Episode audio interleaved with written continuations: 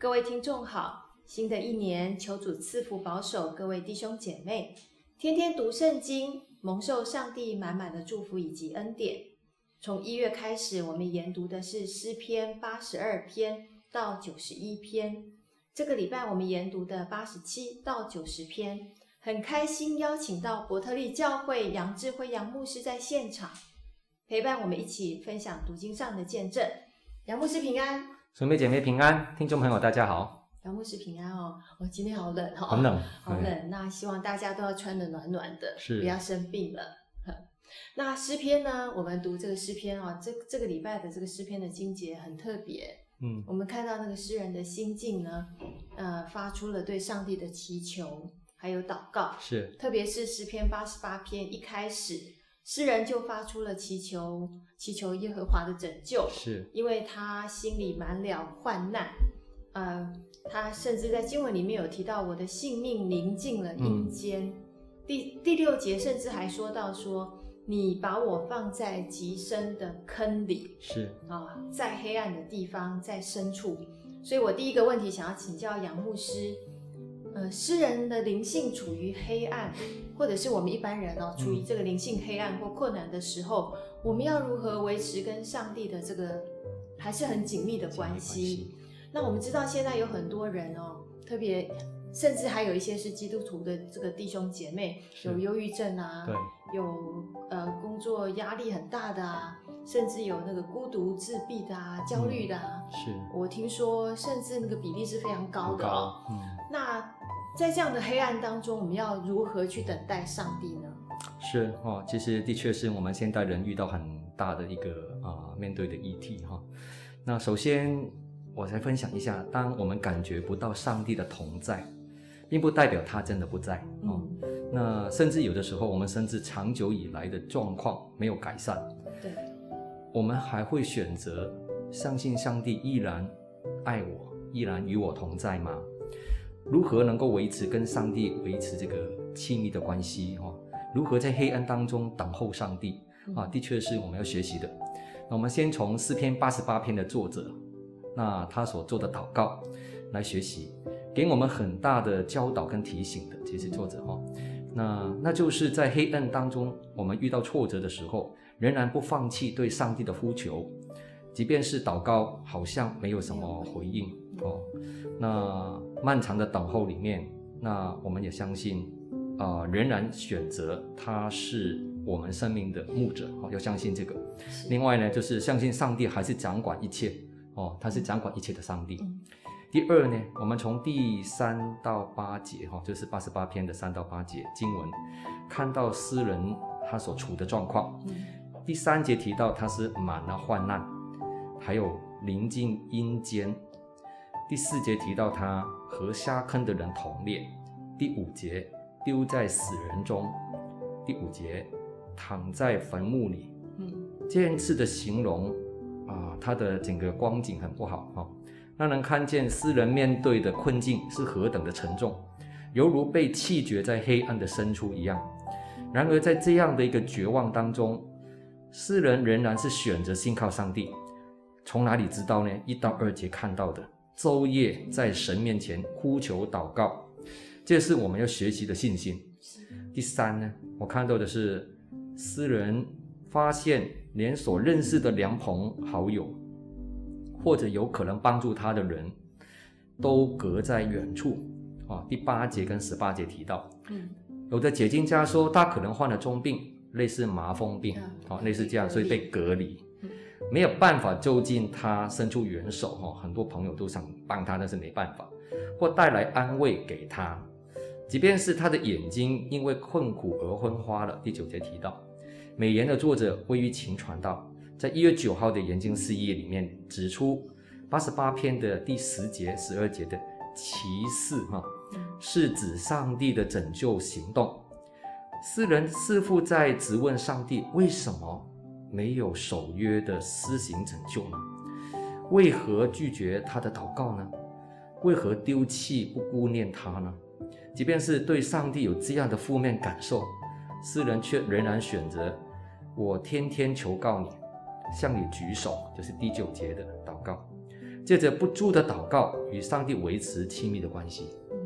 哦，第四，诗人回顾自己的一生，他在十五节提到说：“自幼受苦，知乎死亡。”然后在十六节提到：“烈怒漫过我身。”然后这个惊吓把我剪除。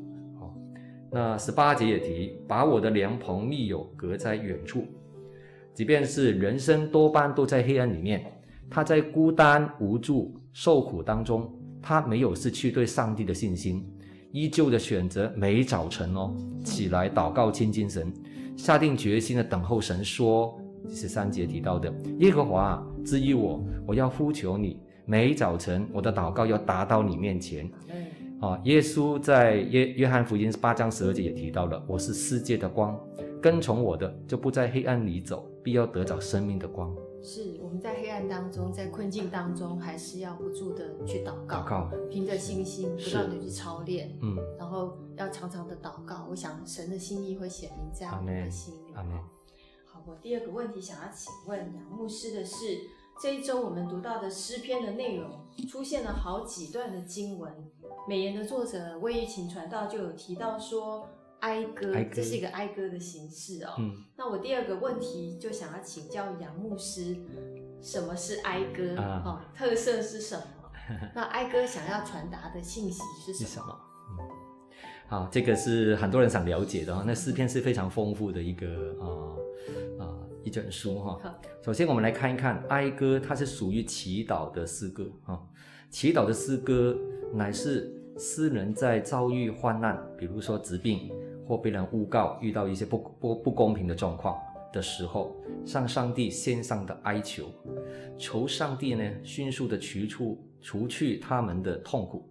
祈祷诗的结构呢，其实就是啊、呃，大卫鲍森有提到哈、哦，嗯、哀歌其实的诗篇有四十二首，哎，哇，这么多，远远超过其他的类别。很有意思的是哈、哦，就是没有一篇是大卫写的，嗯，哦，所以它是有一定的结构。哦，他们有五方面的一个结构哈、哦，就是第一呢，它是提到引言，引言就是呼求上帝的名字，向神祷告，啊、哦，那是第一个。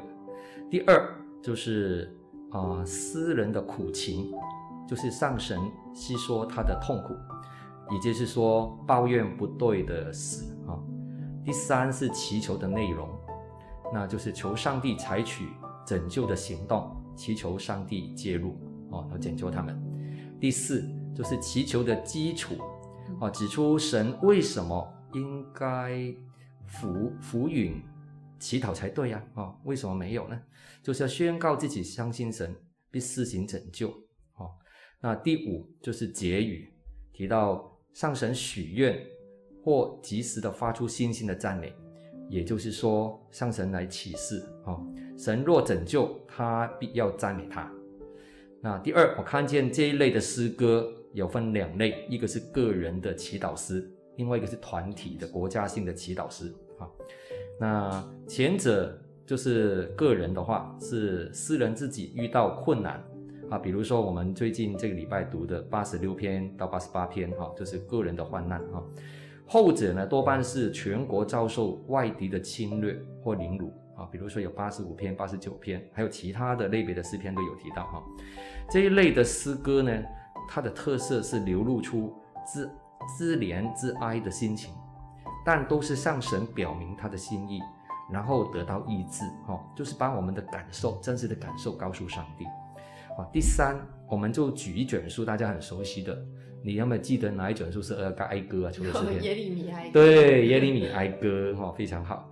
它是属于团体的哀歌哦，哦，这本书呢，以是主前五百八十六年犹大王国的背景哈。